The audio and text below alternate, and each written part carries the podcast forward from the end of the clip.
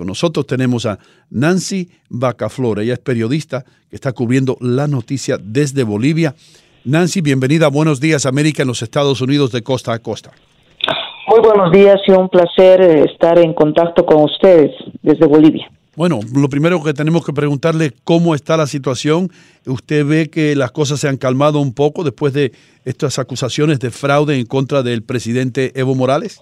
En realidad voy a empezar por un dato um, actual, una noticia que acaba en realidad de darse a través del presidente Evo Morales, que ha llamado a una conferencia de prensa, una declaración, y él ha denunciado hace unos, hace un par de minutos en realidad, que hay un plan de golpe de Estado en Bolivia a la cabeza de la derecha que denomina así el partido gobernante a la oposición en cooperación y en apoyo con la con em, eh, con apoyo de esferas internacionales ha manifestado él. Además ha llamado a todas sus organizaciones sociales a movilizarse en el país en defensa de la democracia y en defensa de los resultados de la del Tribunal Supremo Electoral pero además él ha manifestado y prácticamente se ha proclamado hace unos eh, instantes en una victoria en primera vuelta. Eh, ese es el dato último, el dato reciente que puede generar un estado, un clima un tanto más complicado en Bolivia. Ya hace dos días, el lunes y el martes, ya ha empezado en situaciones bastante complicadas en el país. El lunes ha habido tomas de las instituciones de los tribunales electorales regionales. Eh, también se ha producido quemas, destrozos de estos eh, inmuebles.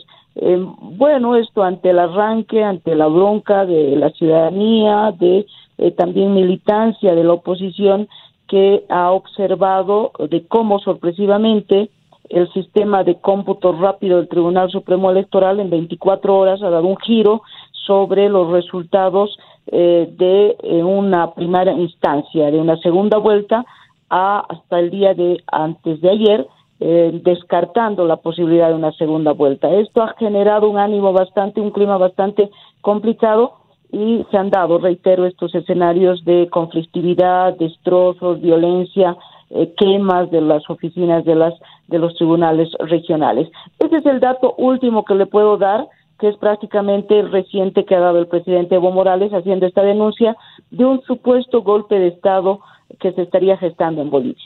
Nancy, por otra parte, la OEA acepta verificar el recuento o el recuento, mejor dicho, de los votos en Bolivia, pero exige que sea vinculante. ¿Qué reacción hay ante este anuncio de la OEA?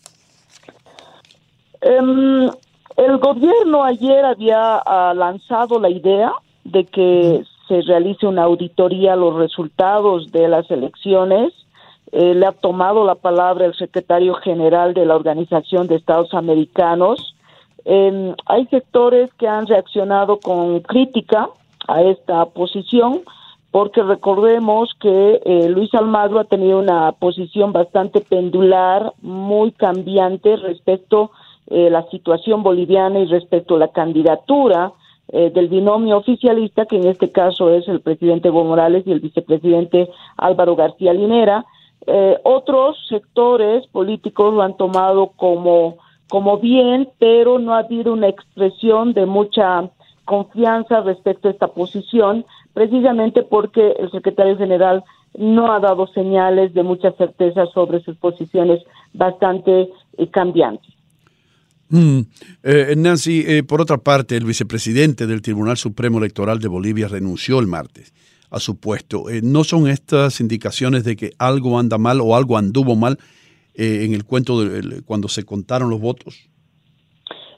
precisamente esa es la principal observación de la oposición y en particular la renuncia del vicepresidente del Tribunal Supremo Electoral se debe precisamente a observaciones de por qué la sala plena, es decir, el conjunto, la mayoría de los vocales del Tribunal Supremo Electoral, sin su participación del vicepresidente, que en este caso es Antonio Costas, decidió el domingo a las 7.40, a las 19.40, suspender la publicación de los resultados electorales preliminares que en otras palabras es el conteo rápido y que de alguna manera eh, había sido el mecanismo que iba a dar garantía, certeza, confianza del proceso electoral, toda vez que en Bolivia hay muchísima desconfianza eh, del órgano electoral, de cómo se ha administrado todo este proceso, y se suponía que la empresa contratada, porque es una empresa privada contratada para que este conteo rápido,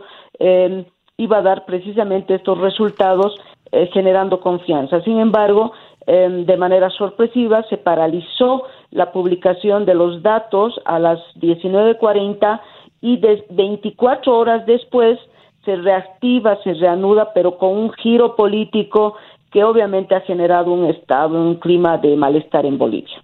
Mm, Nancy, ahorita en este momento, ¿qué está ocurriendo en Bolivia?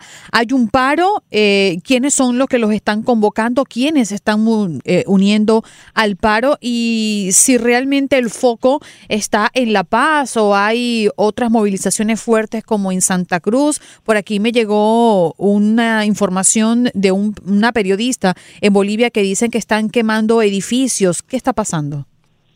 Bueno, como les decía al principio, el lunes ha sido, eh, digamos, el momento de mayor conflictividad, porque más o menos en siete regiones eh, se han procedido a quemar, eh, en dos, a quemar los, los, los edificios de los edificios de los tribunales electorales regionales, es decir, a nivel departamental, a nivel de región, hay oficinas que administran los procesos electorales y hay una entidad máxima que es el Tribunal Supremo Electoral.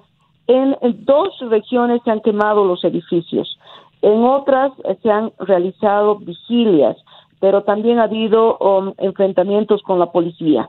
Esto ha sucedido el lunes. Ayer la conflictividad se ha um, concentrado en la ciudad de La Paz en dos lugares particularmente. Uno, en la sede donde se estaba realizando el conteo nacional de votos, el cómputo nacional de votos, donde se encontraban los vocales máximos del organismo electoral y en otro lugar donde también se generó eh, una refriega, gasificación y enfrentamientos con la policía fue en el edificio del Tribunal Supremo Electoral. Ambos están en el centro de la ciudad, pero esos fueron los focos de conflictividad. Sin mm. embargo, hay que decir que hoy día, miércoles, empieza en Bolivia un paro nacional indefinido. Eh, una de las regiones más importantes de Bolivia, que es la región oriental Santa Cruz, eh, está, ah, si se puede decir, liderizando un paro. Eh, ha empezado ya en esa región. Santa Cruz es una región bastante productiva, concentra el mayor porcentaje de producción de alimentos, eh, allí se encuentran eh, la mayor cantidad, digamos, de empresarios, eh, los mayores o grandes empresarios de Bolivia, pero también en el resto de la región hay em, se va a realizar este paro indefinido. Habría que ver cómo va a evaluarse esto, pero en el oriente sí el paro ha empezado a las cero horas de este de este miércoles. Es decir, ahorita no hay un clima de violencia, pero hay un paro indefinido que pretende que el gobierno y el Tribunal Supremo Electoral reconozca eh, la segunda vuelta en Bolivia para que Evo Morales y, Carlos Mesa se puedan enfrentar eh, en este balotaje. Eh, Nancy Bacaflor, muchísimas gracias por estar con nosotros. Aquellas personas que quieren seguirte en las redes sociales, ¿dónde tienen que entrar? Yo tengo mi cuenta de Twitter que es arroba Nancy Vago. Mm. Entonces es una de las cuentas con las que generalmente estoy informando permanentemente. Bueno, pues muchísimas gracias. Esperemos que todo eh, regrese a su normalidad en tu país, Bolivia. Gracias, Nancy. Gracias a ustedes.